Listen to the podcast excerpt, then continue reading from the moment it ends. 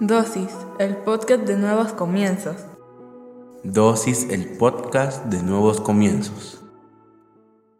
Bienvenidos sean todos y cada uno de ustedes una vez más a Dosis. Hoy hablaremos sobre vencidos. Te aseguro que alguna vez en tu vida has tenido ganas de darte por vencido. Te aseguro que te has encontrado en momentos en tu vida en el que lo único que deseas es tirar todo y hacer como que nada vale la pena. Eso es darse por vencido. O bien olvidarse absolutamente de todo y decidir ser libre, así como te lo estoy diciendo. Eso es darse por vencido. Porque muchas veces luchamos, luchamos, seguimos luchando, nos esforzamos, hacemos lo mejor, trabajamos con excelencia y el reconocimiento nunca llega. El cumplimiento de palabra nunca llega parece que simple y llanamente la única alternativa que tenemos es darnos por vencidos. De eso quiero hablarte este día. La palabra de Dios en 2 Corintios 4, 16, 18 dice, es por esto que nunca nos damos por vencidos. Aunque nuestro cuerpo está muriéndose, nuestro espíritu va renovándose cada día, pues nuestras dificultades actuales son pequeñas y no durarán mucho tiempo. Sin embargo, nos producen una gloria que durará para siempre y que es de mucho más peso que las dificultades. Así que no miramos las dificultades que ahora vemos. En cambio,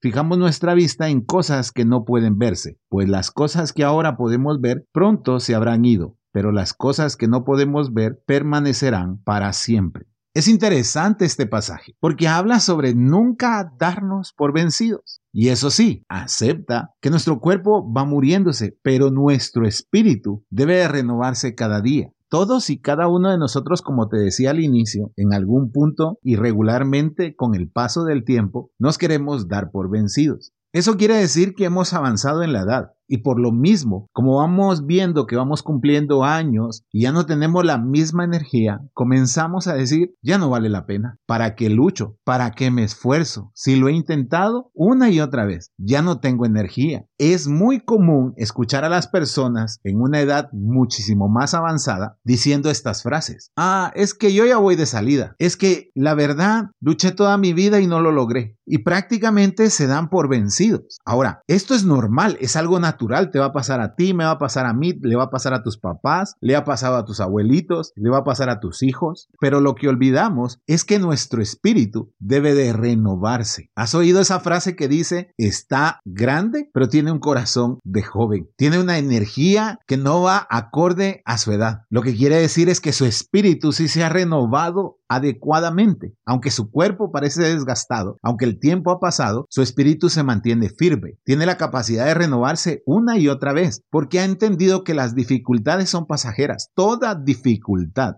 Óyelo bien, toda dificultad es pasajera. Nosotros nos vencemos cuando pensamos que la dificultad va a ser permanente, que siempre va a estar ahí, que siempre va a estar presente eso que nos impide avanzar. Y no es cierto. Es temporal, es breve, comparado con el peso de gloria que provoca en nosotros. Eso quiere decir que hay una fe allá atrás que se va aumentando y aumentando constantemente para renovar nuestro espíritu. Lo que pasa es que como somos personas muy visuales, entonces nos basamos por lo que vemos, no por lo que estamos construyendo. Siempre pongo este ejemplo. Cuando van a comenzar a construir un edificio, tú lo único que ves es un lote baldío rodeado de láminas. No ves nada más. Y ahí están varios meses y parece que la obra no avanza. De pronto un día, después de varios meses, comienzas a ver que agarran una velocidad impresionante para levantarlo. Y dices, ¿por qué pasaron tantos meses sin avanzar? Lo que pasa es que no era visible los cimientos que estaban haciendo. Era la parte más importante. Después de los cimientos, construir es lo más fácil.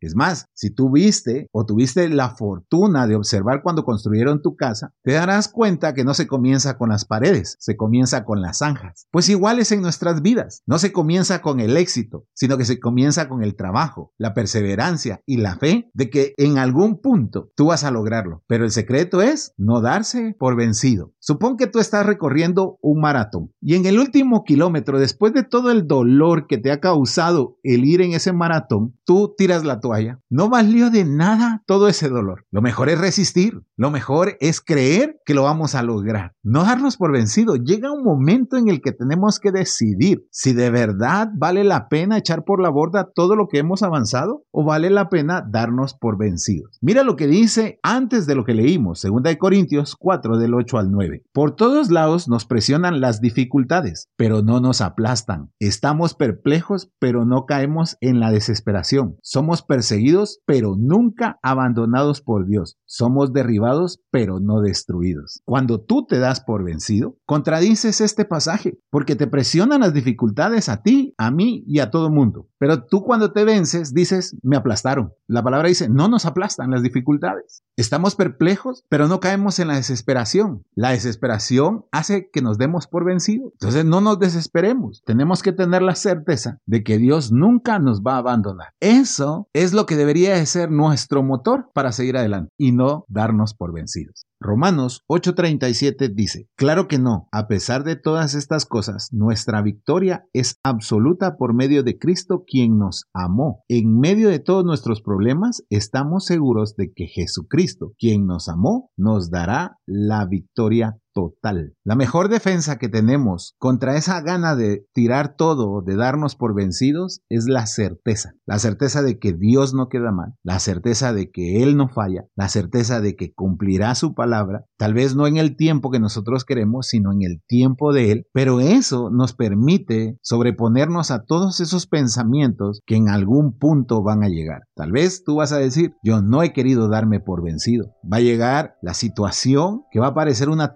tormenta perfecta que va a sacudir los cimientos de tu fe y vas a querer tirar la toalla, vas a querer darte por vencido. En ese instante, recuerda que la victoria la tenemos en Jesucristo. Él ya nos la dio. Por eso, a pesar de que estemos atribulados por todas partes, que estemos rodeados de dificultades, debemos de recordar que no son permanentes, sino temporales. Pero el poder del Señor es superior a cualquier problema, situación, momento, circunstancia que podamos estar atravesando. No te des por vencido. Tal vez ya nadie confía en ti, tal vez ya nadie cree en los sueños que tú tienes, pero Dios sí, porque Él los puso en tu corazón, porque Él fue el que permitió que tú tuvieras la fe suficiente para creer en esos sueños y en esos Así que hoy te voy a invitar a que cierres tus ojos, vamos a orar. Padre, en el nombre de Jesús te damos gracias. Cuando hemos querido abandonar todo, tu palabra llega en el momento preciso y adecuado. En ese instante de tribulación, tú siempre llegas a tiempo para darnos nuevas fuerzas, para renovar nuestro espíritu y para volver a creer, Señor, en todas tus promesas y en todos esos sueños que has puesto en nuestros corazones. Gracias Señor, en el nombre de Jesús. Amén y amén.